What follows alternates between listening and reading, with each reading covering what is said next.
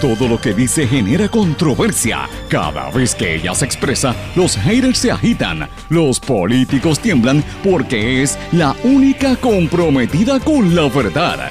Periodista, bloguera, relacionista licenciada, analista de la noticia, escritora y le dicen la provocadora en las redes sociales. Y ahora comienza en blanco y negro con Sandra Rodríguez Coto. Bienvenidos a su programa en blanco y negro con Sandra para hoy martes 7 de mayo de 2019, en la edición 271. Les saluda Sandra Rodríguez Coto le doy la más cordial bienvenida a esta hora de comentario y análisis de los temas más importantes para nosotros en Puerto Rico. Como todos los días les digo, no pretendo convencerlo, yo solamente quiero darle un punto de vista distinto que usted sabe que es franco y es real. Y lo que va a escuchar aquí es la realidad. Yo no vengo con ninguna agenda política, a mí no me interesa un puesto electivo, no estoy detrás de una candidatura como hacen algunos que, utilizan los medios para eso, tampoco estoy detrás del payoleo, ni estoy tapando la verdad porque sean amigos o amistades, no señora, aquí hay que decir la realidad porque el pueblo tiene hambre por la realidad, el pueblo de Puerto Rico merece la transparencia y en este espacio aquí no se fomenta el chayoteo ni se permite, por lo menos de mi parte, la trayectoria está ahí y, y lo puedo constatar porque no me dejo vender ni comprar conciencia. Usted lo que va a escuchar aquí es la realidad y las cosas que son importantes. Por eso agradezco la sintonía, agradezco los mensajes que recibo todos los días, constantemente, a través de, de la calle, la gente que me ve, la gente que tiene mi número y me envía mensajes, o que me escribe a través de las redes sociales en Facebook, Sandra Rodríguez Coto, o en Twitter, SRC Sandra, o a través de mi blog también. Gracias también a los que me escriben a través de las distintas emisoras que transmiten este programa y aprovecho y le doy las gracias a los compañeros que hacen posible, eh, los compañeros técnicos que hacen posible la transmisión de este programa a través de las ocho emisoras más poderosas en todo Puerto Rico, Éxitos 1530 en Utuado, Adjuntas, Ayuya, Arecibo, Atillo, toda esa región, Cumbre 1470 AM en Orocovis y toda la montaña, el 106.3 FM también en esa área del centro de Puerto Rico, X61, que es el 610 AM en el área de Patillas y todo el sureste.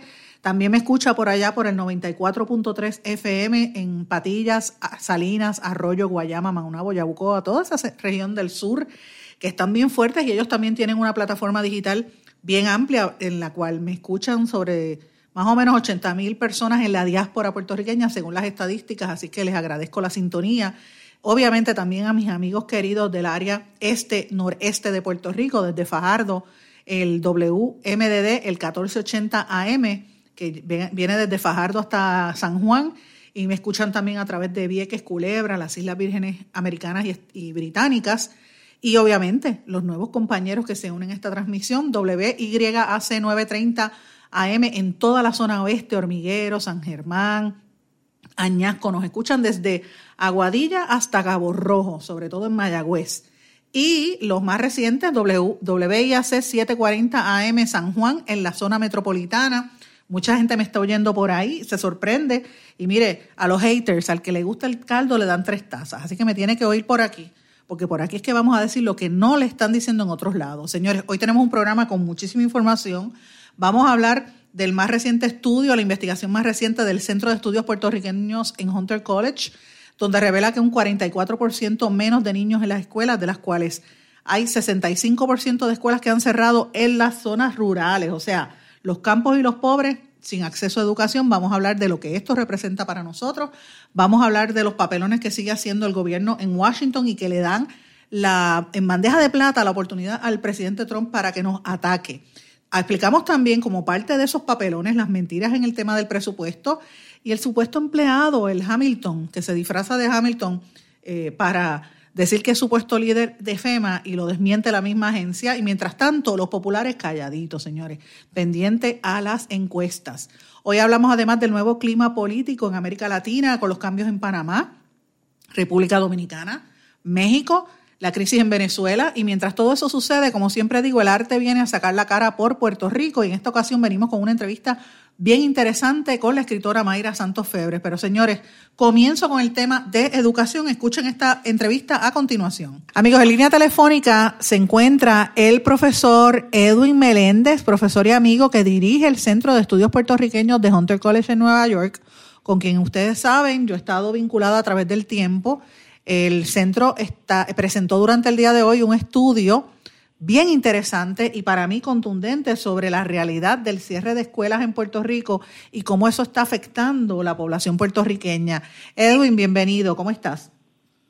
Eh, muy bien, gracias por la invitación. Te agradezco enormemente que, que le informes a tu público ¿verdad? De, los, de los estudios que está haciendo el Centro de Estudios Puertorriqueños y estos hallazgos que hemos encontrado sobre el cierre de escuelas que me parece son muy importantes.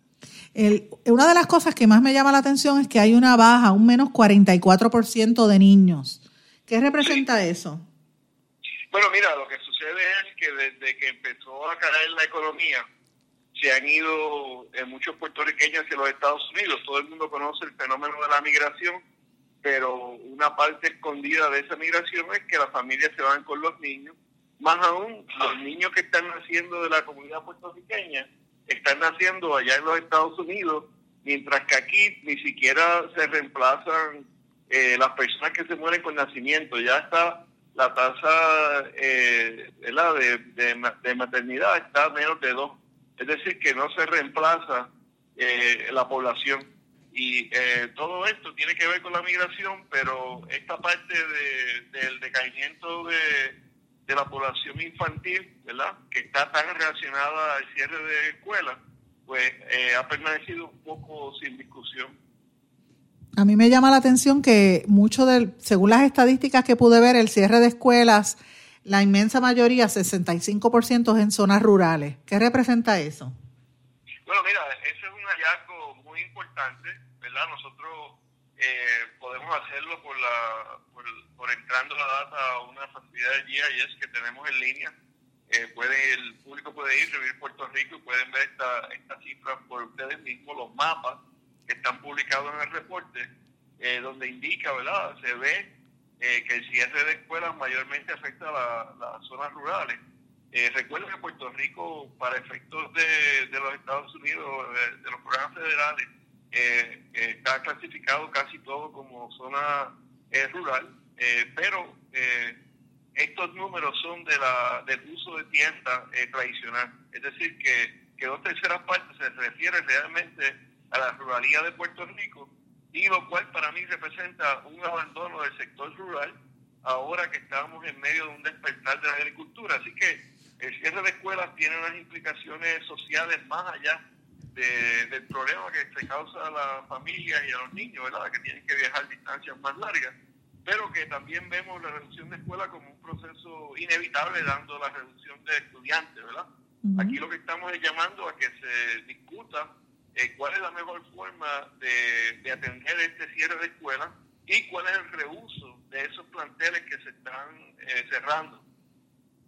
Ok, obviamente una de, de las ideas eh, es que mientras te estoy escuchando, a mí me, surge una idea, Edwin. El año pasado yo visité una escuela bien remota en el área de Patillas, una escuela excepcional y la familia, toda la familia bien activa, los maestros, parecía eh, un, era maravilloso, bien bonito el plantel y lo cerraron y los niños tenían que caminar a unas distancias enormes.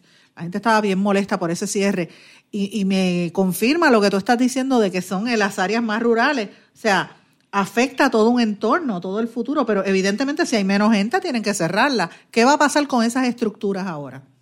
Bueno, mira, eh, eh, déjame comentar un eso de que hay que cerrarla, ¿verdad? Porque la realidad es que aquí en Puerto Rico se ha dado un movimiento de mantener las escuelas abiertas, ¿verdad? Mayormente se han eh, instalado programas, por ejemplo, de Montessori, que son escuelas comunitarias, donde se combinan más de un grado. ¿eh? vamos a decir que una escuela eh, tiene cinco salones cada salón tiene un mínimo de 20 estudiantes, pues si tú pierdes población y verdad no puedes mantener cinco grados, este, ahora puedes coger con esa metodología y mantener, digamos, vamos a decir que tiene 50 estudiantes, pero puedes combinar en tres salones, 60 estudiantes en tres salones. Esos salones van a ser primero y segundo, segundo y tercero, así sucesivamente porque los niños avanzan en base al aprendizaje por competencia, ¿ves? Entonces, esa metodología para mí es una que está surgiendo, de hecho, hay una, no solamente se han abierto escuelas después del temporal, ¿verdad?, que se, que, se planificaban cerrarlas, usando esta metodología, se han mantenido abiertas, eh, pero además hay una gran lista de espera en el programa del gobierno ¿verdad? de las escuelas Montessori públicas, que son eh, un híbrido donde, donde el gobierno paga por los gastos de los maestros y otras operaciones. Sin embargo, eh, el sector sin fines de lucro, tales como el, el, Instituto de Nueva, Economía, de Nueva Educación, pues manejan el entrenamiento de los, de los maestros y ayudan a organizar un gobierno propio y el envolvimiento de la comunidad que está central. Es decir, que entonces la pregunta viene a ser, ¿qué se hace con esa otra capacidad que no se está usando en los salones de, ¿verdad? en las escuelas? Y ahí pues entra también este, este ¿verdad? sentido de que no se debe abandonar el, campo, de que ahí puede haber otros problemas, tanto sea de educación para adultos, educación a distancia, pero también puede ser programas de agricultura, de microempresas, de cooperativas. Es decir, que eso puede tener unos usos múltiples y que las metodologías de separar los niños de todas estas operaciones existen y se están practicando. Pero además lo que nosotros descubrimos en nuestra investigación es que estas escuelas Montessori atraen estudiantes de otras áreas. Es, decir, que los padres están dispuestos, como son programas pilotos ejemplares, que están dispuestos a viajar eh, y entonces, escuelas que, digamos, este ejemplo de 60 estudiantes, pues pueden volver a 100, porque atraen otros estudiantes de otros lados y se puede dedicar eh, el plantel totalmente a la educación. Pero si fueran escuelas grandes, pues el, se puede ¿verdad? hacer el reuso de, de la planta física en otras necesidades de la comunidad, en centros comunitarios, eh, centros de resiliencia donde se pueden almacenar medicinas y medicamentos, tener energía alterna eh, en caso de huracán. Es decir, que, que esta consulta a la comunidad, ¿verdad? Eh, con el cierre de las escuelas me parece a mí que es muy importante y, que es muy importante que se haga un plan maestro del, de verdad del cierre y del reuso de las escuelas donde este aspecto de la participación comunitaria y de los de los usos potenciales pues tengan este, parte en esta discusión. Lo importante del estudio que tú estás discutiendo y que se presentó durante el día de hoy es que eh, uno puede acceder al mismo por internet y tú puedes ver dónde están incluso las entidades, las organizaciones de base comunitaria, las áreas geográficas de Puerto Rico, cómo se ha movido la población, ¿verdad? Y qué cosas se pueden crear ahí. Sí, mira, este estudio eh, se refiere a, se llama Population Decline and School Closure en Puerto Rico esa versión la pueden bajar por el internet si van a nuestro website, el centro PR, ¿verdad? Y ahí están los mapas donde se indica dónde están todas estas escuelas eh, cerradas, abiertas, eh, donde están los programas Montessori. Pero además de eso, todos los mapas y las estadísticas que presentamos en ese estudio pueden ser replicadas, manipuladas, eh, impresas, eh, creación de tablas eh, interactivamente en nuestras páginas. Es decir, que si usted se preocupa por un municipio o, digamos, usted quiere ver las escuelas que hay en que las que están abiertas, cerradas, donde están las escuelas este, Montessori, pues usted puede, eh, ¿verdad? O verla en el mapa y, hacer un, una, eh, ponerla esa área más alta o ir directamente a nuestra aplicación. La aplicación se llama Reveal PR, ¿verdad? Revivir Puerto Rico, donde están estas facilidades de GIS para que se recreen, eh, ¿verdad? Dependiendo de la información que el público quiera ver en todo esto. Así que es, una, es un instrumento de, investigación que cualquier este, grupo cívico, eh, pues, maestros de escuelas principales que quieran ver, eh, en eso en esa aplicación también están los niños de, de menos de 5 años, los niños por grado, ¿verdad? Los que son elementales y usted puede ver eh, qué demanda eh, hay en esas áreas donde están cerrando las escuelas. Es decir, que esta es una, una herramienta de planificación comunitaria y este reporte, que de nuevo se llama Population Decline and School Closure en Puerto Rico, eh, va dirigido a ayudar a guiar esa investigación de los grupos. De, de padres y de maestros que se preocupan por el cierre de escuelas donde falta este elemento de planificación comunitaria y de apoderamiento de los grupos eh, de padres, de maestros, que son al fin del día los más afectados por estos cambios. Así es. Así mismo es. Y lo importante de todo esto es que la gente escuche, esto es el Centro de Estudios Puertorriqueños, es la principal institución a, nivel universitario en toda la nación americana que se dedica a estudiar la experiencia puertorriqueña en los Estados Unidos y obviamente acá en Puerto Rico también. Este centro está en Hunter College en Nueva York y eh, conserva, comprende, disemina toda la experiencia de, los puertorriqueños en, los Estados Unidos y, provee acceso a los recursos bibliográficos y para, más que nada, ayuda al debate de ideas eh, y enriquece los estudios puertorriqueños. Y, ciertamente, Edwin es una, un ejemplo de cómo la diáspora está ayudando a que Puerto Rico se levante. Muchísimas gracias. Eh, gracias a ti por la invitación y aquí a por... Muchísimas gracias. Este era, era Edwin Meléndez, el director del Centro de Estudios Puertorriqueños de Hunter. Bueno, señores, y hablando de los papelones, yo quiero traerle a su recuerdo lo que pasó con este muchacho, que uno puede, uno puede pensar que es un chiste de mal gusto, pero no, esto es serio.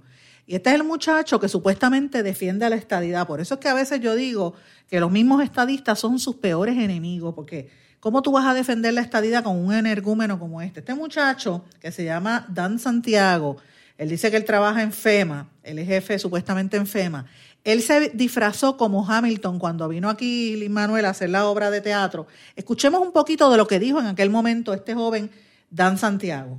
Para que realmente en el Congreso nos escuchen. Eh, el partido, pues eh, lamentablemente, no solamente el PNP, sino el Partido Popular, pues cuando llegan al poder hay tanta cosa que tienen que bregar que a veces es, es un poco difícil trabajar con la cuestión del estatus. Pues nosotros como sociedad civil estadista, más de, eh, en este grupo, ¿verdad? que tenemos más de 12 organizaciones que lo componen, estamos haciendo el trabajo que nos toca. E invitamos a todo aquel ciudadano de a pie, ¿verdad? que es estadista también, que se unan a esta lucha. ¿Cuál es tu, propósito aquí esta tarde? Pues mira, hoy estamos celebrando, porque se ha especulado mucho en las redes sociales y en los medios de que esto es una protesta, pero la realidad es que esto no es una protesta, esto es una celebración eh, estamos contentos de que el Manuel haya traído esta obra a Puerto Rico, siendo el puertorriqueño, porque pone, eh, nos pone en, el spot. Aquí están los medios locales, eh, están los medios internacionales y nacionales, hemos hablado con, varios de ellos y aprovechamos la coyuntura para enviarle un mensaje al Congreso particularmente, que es el que tiene el poder plenario sobre Puerto Rico, que luego de 120 años de coloniaje ya es hora de que a Puerto Rico nos conviertan en el Estado 51 de la nación americana. Esto lo dijo este joven Dan Santiago cuando Luis Manuel eh, Miranda vino aquí a celebrar la obra de Hamilton. Y él lo hizo en una protesta donde él se disfrazó como Hamilton allí frente a Bellas Artes, un papelón, buscando que la prensa internacional lo mirara. Pues mira, ayer en la tarde trascendió que este joven, eh, supuestamente la Agencia Federal para el Manejo de Emergencia, FEMA, donde él trabajaba, lo nombró jefe en administración, de administración de FEMA a cargo de Puerto Rico y de las Islas Vírgenes. Él se, desempeñaba supuestamente, como ustedes escucharon, como portavoz de sociedad civil estadista. Y él dice que, que él iba a estar ayudando, pero bueno, yo rápidamente llamé a mis fuentes y a mis amistades y a la gente que conozco, los contactos que tengo, que son múltiples en Washington y en Estados Unidos, y me dijeron que él es un politiquero, porque así es como lo describieron, y que es una persona que cuando los amigos le piden contratos, él estaba en esa, buscando para supuestamente agilizar los desembolsos de FEMA. Pero eh, fue un papelón porque inmediatamente ese Hamilton impersonator, como le dicen, el mismo Los Angeles Times saca la noticia, porque cuando varios periódicos en Estados Unidos publican la foto del vestido de Hamilton, ya ustedes saben el ridículo que hicimos, pues inmediatamente FEMA emitió un comunicado de prensa desmintiendo el nombramiento de este joven. Así que vemos como Puerto Rico se va proyectando como un payaso ante la opinión pública. Fíjense, miren lo que le estoy diciendo. Estamos, vengo de una noticia seria de la crisis por los cierres de la escuela, de las escuelas, que de hecho no he hablado de Julia Kelleher, eso lo tengo en remojo, pero en otras palabras, lo que el cierre de escuelas demuestra que Julia Keller hizo la política que quería el gobernador de cerrar las escuelas. Pero estamos en esa situación donde usted, señor y señora que me está escuchando, posiblemente sus hijos, sus nietos, sus sobrinos o sus vecinos no tengan escuela. Usted esté, usted no sabe que ya mismo vienen los recortes de sus pensiones y entonces viene una figura como esta, vestido de Hamilton, a decir que va a ser el jefe de FEMA para repartir el dinero. Y tuvo que venir FEMA a desmentirlo. Y está el rumor de que supuestamente hay fosas comunes según un demócrata de los Estados Unidos. O sea, miren qué espectáculo. Esto es como una, parece una novela, esto parece como si fuera, qué sé yo, lo real maravilloso. Es de, verdad, honestamente, yo creo que lo que hizo la primera dama cuando confundió a Pablo Coelho con, con Gabriel García Márquez es porque Puerto Rico es Macondo. No me queda de otra. Esto es una ridiculez. Y entonces, ¿por qué yo traigo esta colación? FEMA tuvo que venir a, a, desmentirlo, porque esto le da las herramientas al presidente de los Estados Unidos para seguir atacando a Puerto Rico, señores.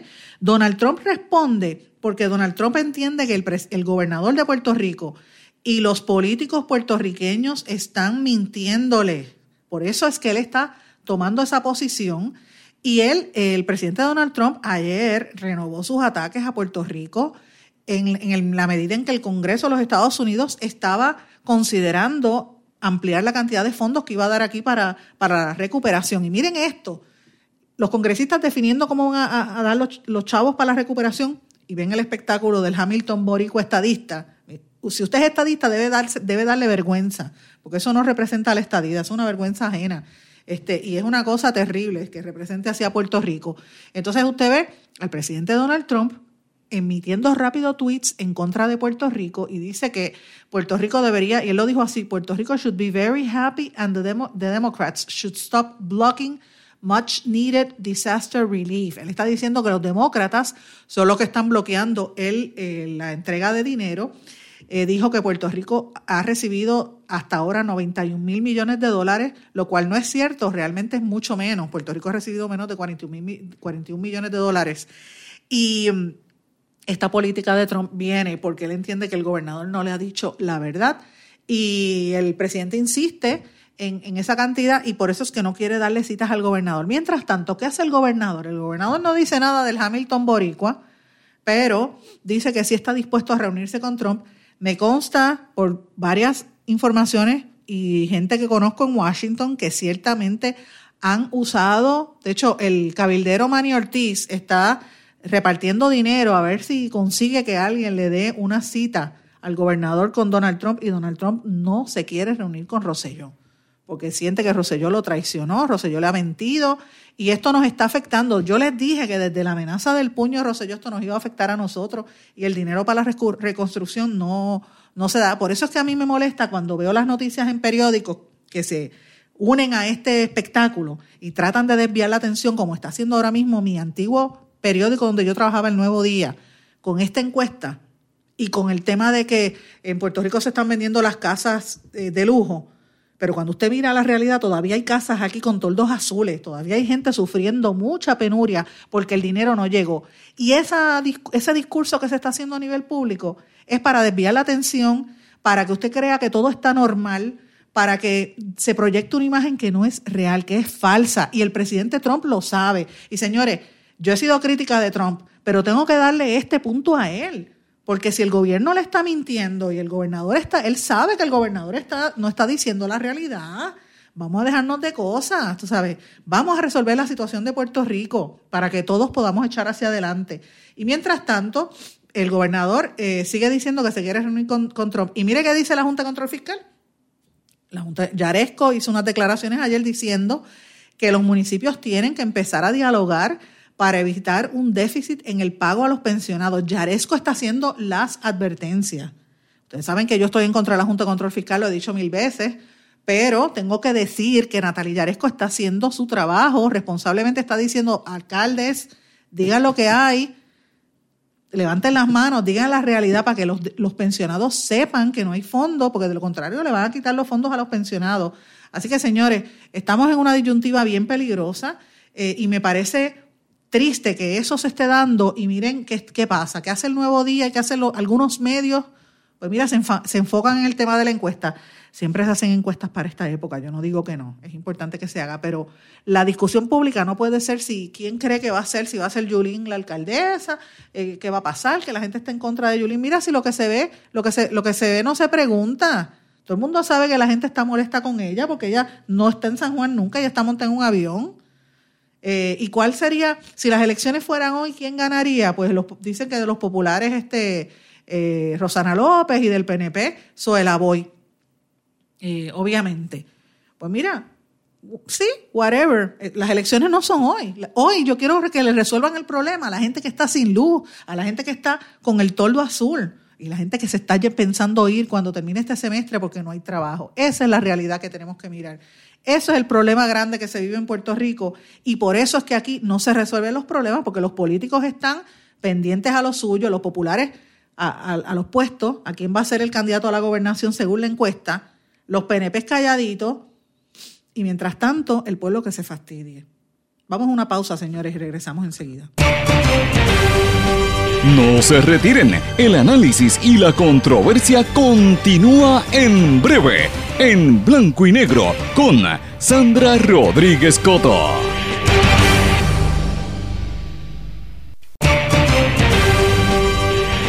Y ya regresamos con el programa de la verdad, en blanco y negro, con Sandra Rodríguez Coto.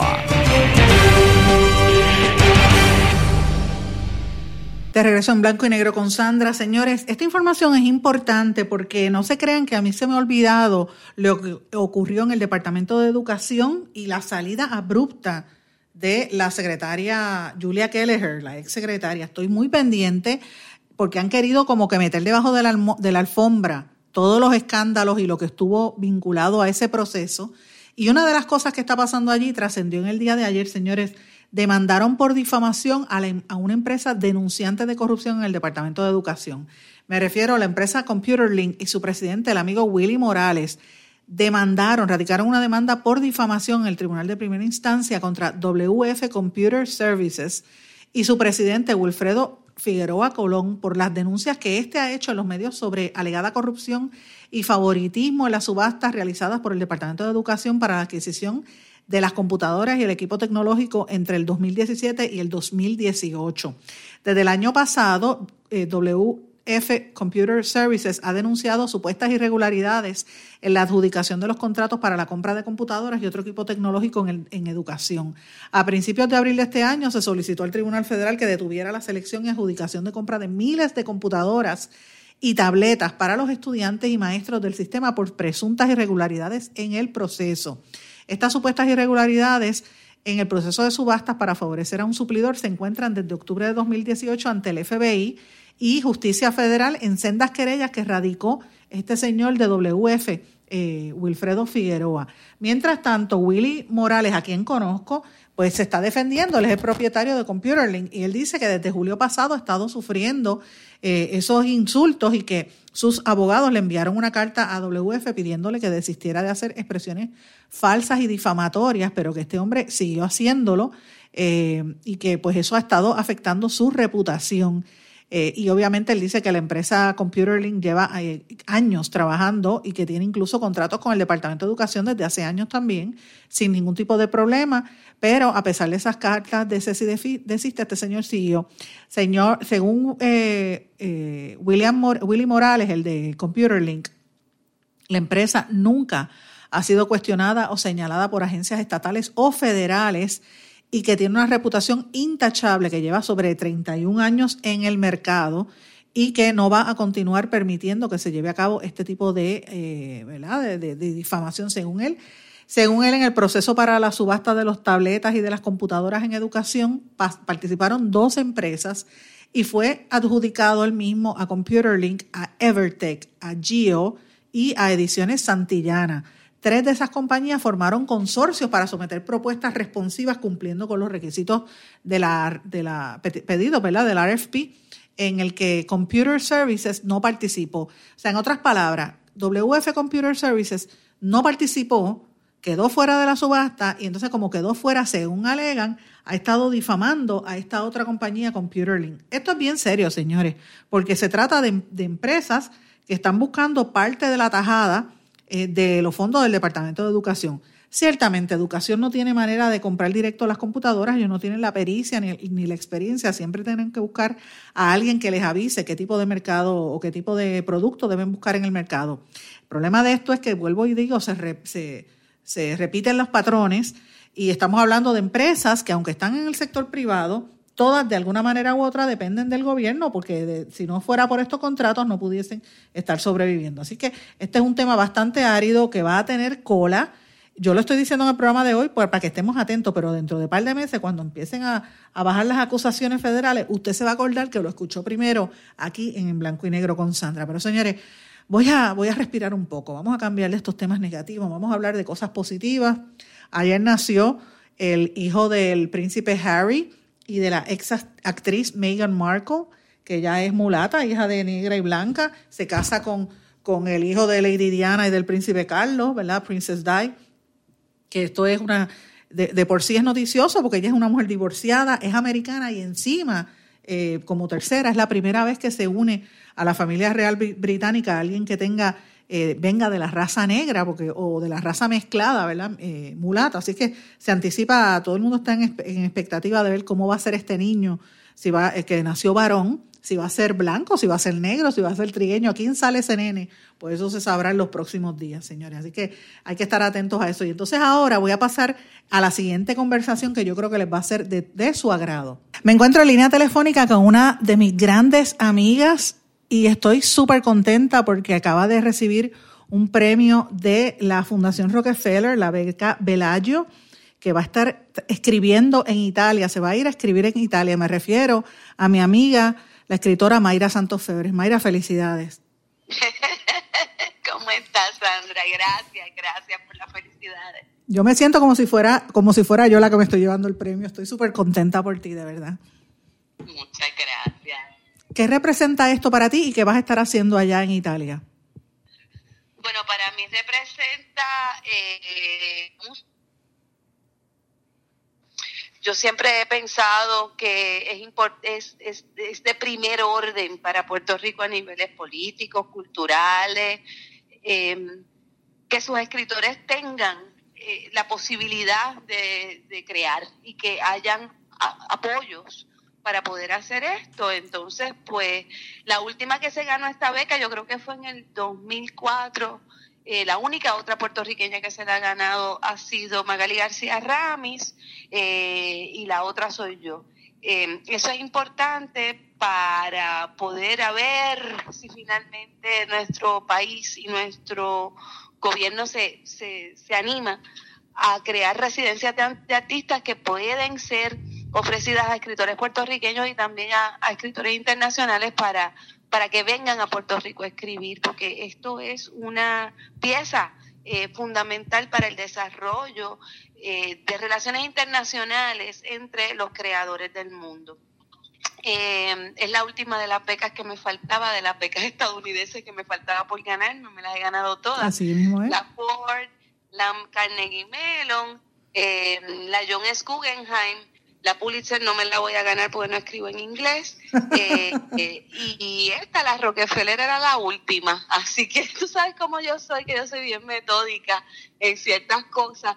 Eh, para mí es importante que, también la presencia de creadoras, creadores afrolatinos se haga sentir en, en el mundo entero, ¿no? Nuestra, nuestra literatura, nuestra cosmovisión, nuestra manera de ver el mundo tiene que completar el mundo. Y por lo tanto, eh, esto no es un premio para mí. Estas, estos premios que yo me gano sistemáticamente son para abrir la puerta y para que se vea que nosotros somos gente que podemos eh, trabajar muchísimo para el bien de la, de la humanidad y que merecemos sostén para poder decir nuestro, nuestras historias.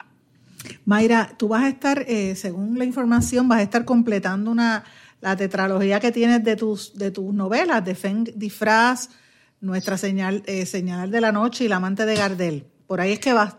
Sí, porque es que a mí me interesa mucho la recuperación de la memoria, de nuestra memoria histórica como puertorriqueños, como mujeres, como eh, afrodescendientes. Tú sabes que eso es lo mío, Sandra. o sea, quizás es porque mi mamá murió de Alzheimer y, y, eso me marcó de por vida. A mí eh, el olvido me, le, tengo la tengo la guerra eh, montada al olvido a niveles colectivos y a niveles personales y a niveles artísticos. Entonces, para mí es bien importante terminar esta esta investigación, esta tetralogía que me ha llevado a esta tetralogía de novelas históricas. Fentifraz es una novela histórica acerca de eh, Cicada Silva, eh, También, pues Nuestra Señora de la Noche es sobre Isabel Lubersa Oppenheimer, era de Fendifra, sobre Cicada Silva y sobre las negras manumisas en el siglo XVI hasta el siglo XVIII. Eh, eh, Nuestra Señora de la Noche, Isabel Lubersa Oppenheimer, eh, la amante de Gardel, eh, la visita de Gardel y las investigaciones acerca de Novi. Y me falta una. así que, Esperemos que la, que la puedas publicar lo antes posible. Y esto, quiero que sepan también a los amigos que nos están escuchando, que esto no va a afectar en, el proyecto que tú tienes del Festival de la Palabra, que este año se va a llevar a cabo del 7 al 13 de octubre.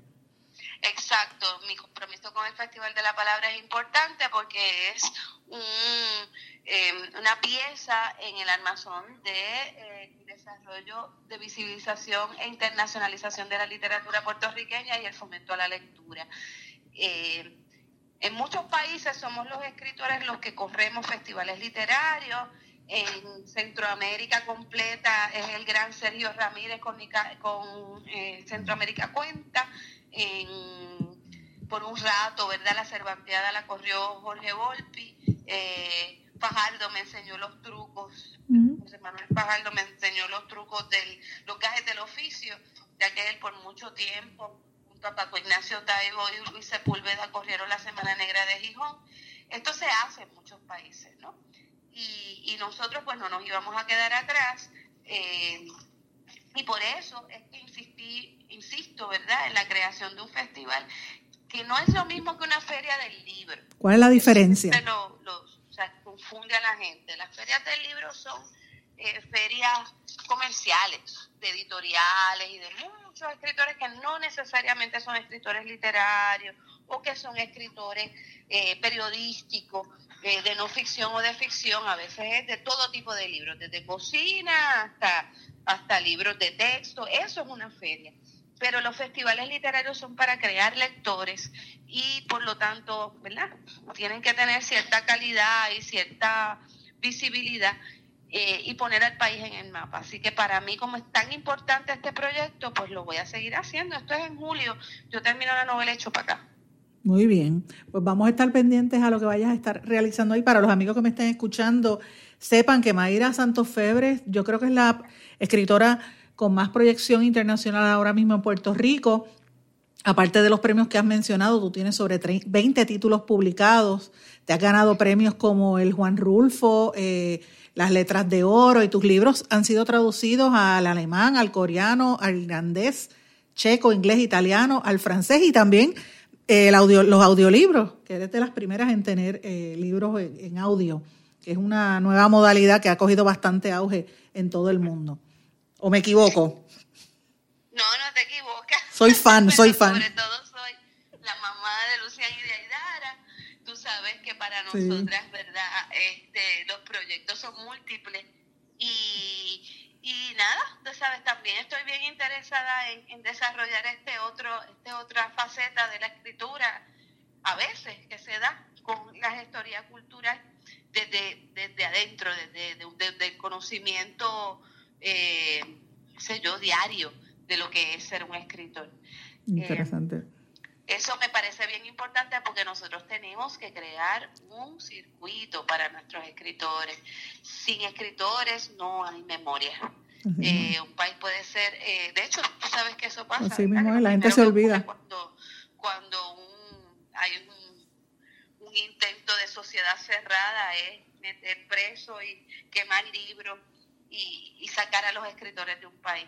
Así que eso es a los periodistas, que para mí son escritores, es lo mismo. A los periodistas eh, son los primeros que sacan del medio. para mí que, que, como yo creo en sociedades abiertas, para que mis hijos vivan en sociedades abiertas, pues, pues tengo que hacer mi trabajo. Así mismo, tenemos que hacer nuestro trabajo en donde estemos. Mayra, te agradezco eh, el tiempo que me das y te doy gracias y te felicito por este premio que, como te dije al principio, siento como si fuera como si fuera mío, porque cada vez que un puertorriqueño tiene un triunfo en el exterior, todos lo tenemos que celebrar. Y más si es una mujer. y gracias a ti siempre por el tiempo que me das y por tu amistad y sobre todo por tu complicidad. Así mismo es. Así mismo es. Qué importante, juntas podemos más. Así mismo es. Gracias, Mayra Santofebre. Un beso. Beso. No se retiren, el análisis y la controversia continúa en breve, en blanco y negro, con Sandra Rodríguez Coto.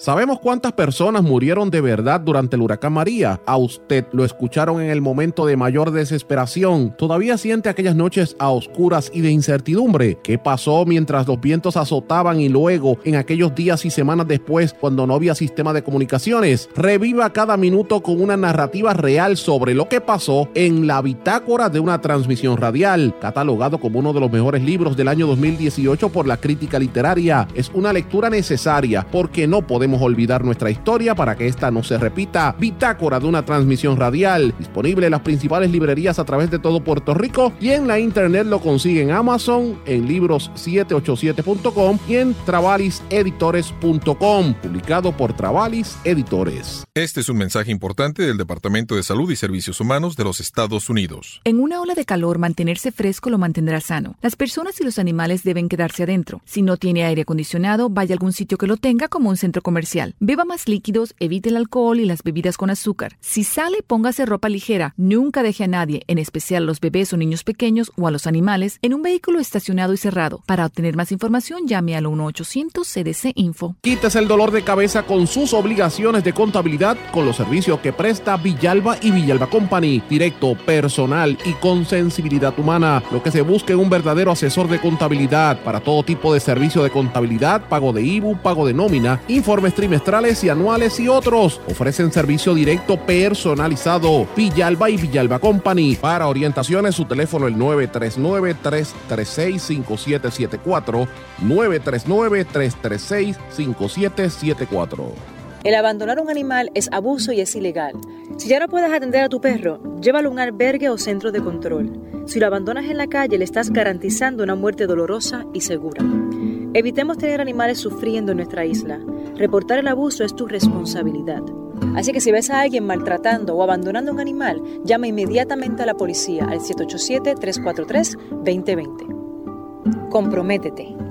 Tener una buena reputación toma esfuerzo, dedicación y tiempo. Si la reputación de su negocio, empresa o institución sin fines de lucro está siendo expuesta de forma negativa ante la opinión pública, tanto en los medios masivos como en las redes sociales, usted necesita un experto en manejo de crisis. Joy PR es una empresa especializada en este campo. Para mayor información, comuníquese con el 787-299-7303, 299-7303. Joy una empresa especializada en manejo de crisis. Aspira de Puerto Rico celebra 50 años educando y transformando a Puerto Rico. Lo ha logrado potenciando las circunstancias educativas y sociales que rodean a miles de jóvenes que viven en la pobreza, a veteranos y a poblaciones en alto riesgo. Para información sobre las actividades del 50 aniversario de Aspira de Puerto Rico y sus servicios, llame al 787-641-1985. También puede acceder a www.facebook.com diagonal Aspira de Puerto Rico. Y ya regresamos con el programa de la verdad, en blanco y negro, con Sandra Rodríguez Coto. Amigos, vamos a hablar de algunas noticias de América Latina y del resto del mundo. Empiezo con América Latina, porque en el día de ayer finalmente se dieron las elecciones en Panamá, que lo habíamos anticipado en este espacio, y el candidato presidencial opositor Laurentino Nito Cortizo fue quien obtuvo el triunfo general de las elecciones. Eh, las elecciones fueron el domingo, pero se confirmaron durante el día de ayer.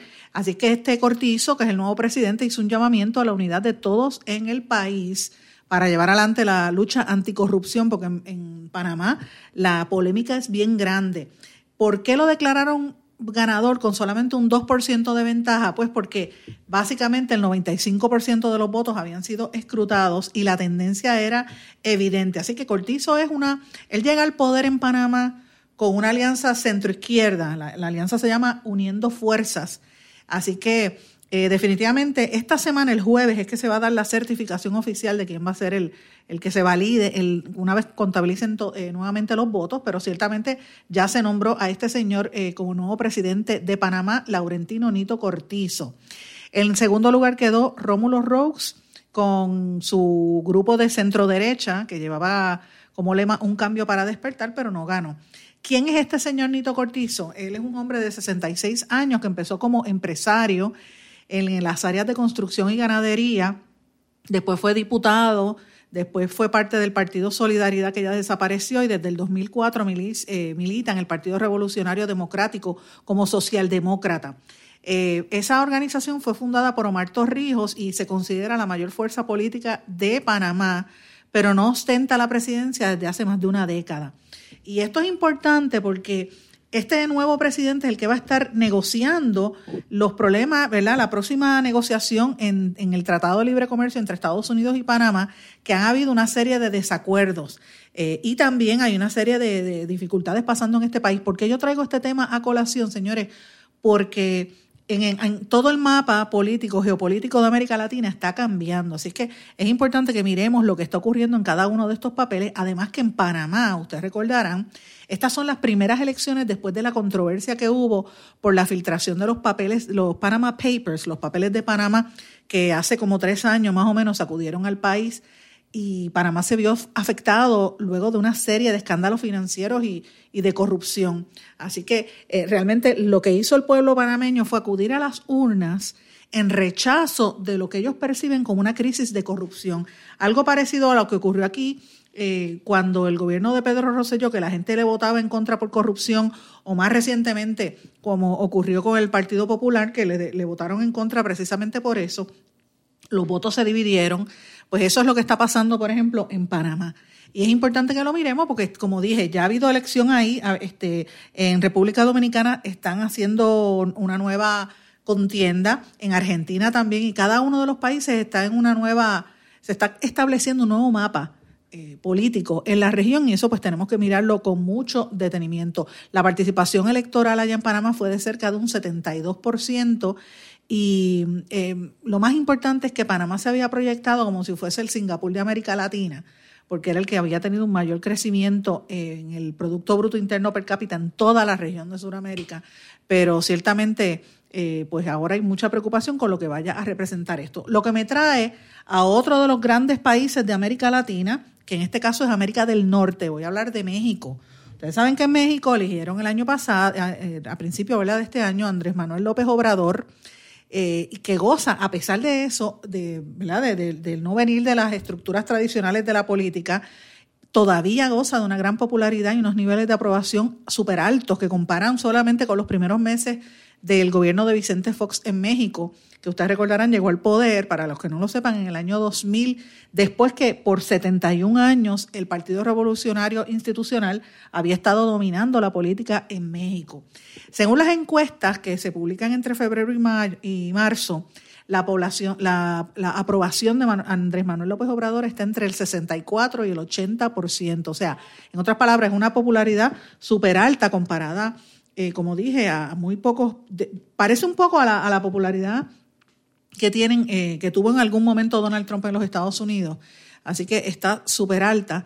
¿Cuáles son los pilares? ¿Por qué Andrés Manuel López Obrador sigue viéndose como una figura tan, tan popular entre los mexicanos? Pues mira, lo primero son sus mañaneros. Él hace todos los días una conferencia de prensa, las mañaneras le llama a él, y yo les invito a que las miren. Yo trato de verlas cada vez que puedo, porque él las sube en YouTube y uno se puede conectar y ver lo que dice directamente el presidente. Otra de las cosas interesantes es que en esas conferencias de prensa él cambió el formato y él permite eh, que vengan medios alternos, por ejemplo, medios regionales, como en este caso podrían ser algunos de los medios que componen la red informativa a través de este programa de radio, las emisoras regionales podría ser así. Imagínense una rueda de prensa donde en el mismo nivel de un medio nacional está un medio regional también él tiene en, el mismo, en la misma categoría a los periodistas cibernéticos, a los periodistas de YouTube, lo que en México le llaman los YouTubers.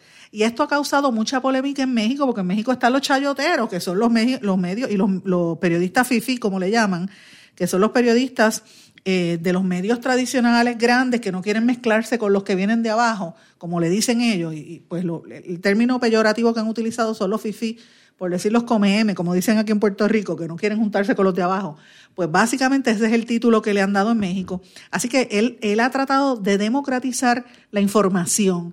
Y esto es un instrumento de comunicación importante porque al él dar esa conferencia de prensa mañanera, no requiere, y entonces la sube a YouTube o a, Facebook Live, no requiere de prensa. Y entonces él dice directamente lo que quiera, contesta las preguntas, pero lo hace de una manera sencilla, simple, la gente entiende por dónde él viene parado. Así que esto pues les está, le está ganando muchos adeptos. Otra de las razones por las cuales él está tan adelante es por los programas sociales que él ha presentado. Eh, sobre todo, el, más del 64% de los mexicanos piensan que él está siendo honesto y que el país va a mejorar con las, posturas de él. Y la tercera es que él dice, vamos a tener días de austeridad, pero lo está haciendo de manera honesta, o sea, él, habla con transparencia. Y, él lo hace porque, y esto yo creo que hay que llamar a la atención a los políticos puertorriqueños para que sigan el ejemplo de Andrés Manuel López Obrador. Uno de los pilares de la campaña de, López Obrador en México es que dice que la gente está harta de los políticos prepotentes, llenos de privilegios y, que y despilfarradores. Por eso es que esa percepción pública, la gente está harta de los políticos, por eso que usted lo ve a él guiando su propio carro, metiéndose en un avión en clase, clase económica, eh, va caminando por la calle sin escolta, no con el montón de soplapotes detrás. Entonces, aquí usted ve en Puerto Rico, cualquier alcalde de un municipio chiquitito o un, un legislador que nadie sabe ni cómo se llama, con siete u ocho soplapotes, cargándole las colas, abriéndole las puertas como si él fuese un dignatario de nombre internacional. Y este es un presidente de, uno de los países más grandes de este continente. Y fíjense cómo se dirige. Y eso es algo que le ha ganado muchísima eh, simpatía entre los mexicanos. Así que este, ese es uno de los temas. Todavía el tema de las balaceras, la criminalidad, los asesinatos, sigue afectando eh, la, situación en México. Pero a pesar de todo, porque en lo que, para que ustedes tengan una idea, en el primer trimestre del año en México han eh, se registraron, se han registrado alrededor de 8.700 homicidios, un 8.9% más que en el mismo periodo del año anterior. Además que la economía individual y la economía familiar ha mermado, así que eso podría ser un reto para el futuro de la presidencia, pero veremos, veremos a ver qué sucede. Así que ya les dije un poquito lo que estaba pasando en, en Panamá, fuimos a México, ahora vamos a Venezuela. En Venezuela, la, el gobierno de Maduro informa que el alzamiento militar el intento de golpe de Estado que hubo el otro día dejó cinco muertos y 233 arrestados. Eso lo informó el fiscal general de Venezuela, Tarek Saab. Eh, mientras tanto, el canciller venezolano, el ministro de, Asuntos Exteriores, Jorge Arreazaga, dice que Venezuela está listo no solo para resistir, oigan esto, sino para dar la batalla, para vencer y derrotar a cualquier ejército. O sea que en otras palabras, él le dice a los americanos echen para adelante, que nosotros vamos a ir contra ustedes. Y esto es peligroso porque esa actitud del gobierno venezolano que está defendiendo ¿verdad? Su, su poder, su, su, soberanía, podríamos decir, es un, un, enfrentamiento directo hacia los Estados Unidos, porque ustedes saben que Guaidó ha pedido que los Estados Unidos intervengan militarmente en Venezuela. Y cuando este tipo de cosas pasa, recordemos que el que se afecta es el pueblo, porque los políticos viven bien, uno se escapa o se queda, ¿verdad? Eh, pasa cualquier cosa y ellos se protegen entre sí, pero el pueblo es el que se fastidia. Miren cuántos muertos ha habido. Eh, mientras tanto, ustedes saben que Guaidó se presentó con Leopoldo López, que salió de su car de su arresto domiciliario, está metido en la embajada de España y va a ver qué va a pasar con respecto a él, porque han dicho que el gobierno de Maduro lo quiere apresar. Mientras tanto, los Estados Unidos sigue diciendo que eh, va a incursionar allá. De hecho, el secretario de Estado Mike Pompeo ha dicho que incluso ha acusado a Irán de estar ayudando y apoyando al gobierno de Nicolás Maduro y que Donald Trump no lo va a permitir. Eh, y entonces, de hecho, ya Donald Trump tuvo una conversación telefónica, según eh, varios puertos de prensa, con el presidente ruso Vladimir Putin a nivel de los servicios de inteligencia para impedir que los iraníes estén metiéndose en Venezuela. Mientras tanto, Estados Unidos, vamos ahora a Estados Unidos, desplegó un portaaviones USS Abraham Lincoln y su grupo de combate para enviar un mensaje claro a Irán. Esto lo dijo el, asesor de seguridad nacional John Bolton y estuvieron haciendo unas maniobras en esa área. Estados Unidos, señores, también probó con éxito un láser de combate que derriba misiles. Esto lo hizo el Laboratorio de Investigación de la Fuerza Aérea bajo el programa SHIELD. Así que ellos están haciendo sus pruebas. Esta fue en el, se llevó a cabo en la base White Sands en el estado de Nuevo México. Y este misil lo, ha hecho el contratista de, defensa Lockheed Martin. Yéndonos de Estados Unidos, venimos al Caribe brevemente. Cuba apuesta al turismo en tiempos difíciles. Ellos dicen que ante la, el, recrudecimiento del embargo y la ley Helms-Burton, ellos van a seguir enfocando en el turismo y están apostando a una feria internacional de turismo, la 39 con una serie de visitantes que tiene de diferentes países de América Latina y de Europa. De Norteamérica vienen algunos de Estados Unidos, pero principalmente vienen de Canadá. Y señores, tengo un montón de otras informaciones, pero quisiera seguir abundando sobre temas de República Dominicana. En República Dominicana la, la situación política se está poniendo bien caliente y ellos van a venir acá a Puerto Rico a hacer campañas, todos los candidatos, anticípenlo, porque ya eso se sabe que viene por ahí. Así que debemos estar atentos a, esa, a esas elecciones que vienen en las próximas semanas. Amigos, no tengo tiempo para más, pero eh, les, les, pido que me escriban, que me den sus comentarios, me pueden escribir a través de las redes sociales en Facebook, Sandra Rodríguez Coto, o en Twitter, SRC Sandra. Como siempre, puede contactar a las distintas emisoras que transmiten este programa, que me hacen llegar el mensaje con su duda, su comentario y su planteamiento. Y la idea al dar estos temas es para que usted busque información y llegue a sus propias conclusiones. Amigos, no me queda tiempo para más. Les deseo a todos muy buenas tardes. Será hasta mañana. ¿Se quedó con ganas de más? Busque a Sandra Rodríguez Coto en las redes sociales o acceda a en blanco y negro.blogspot.com porque a la hora de decir la verdad solo hay una persona en la cual se puede confiar. Sandra Rodríguez Coto en blanco y negro.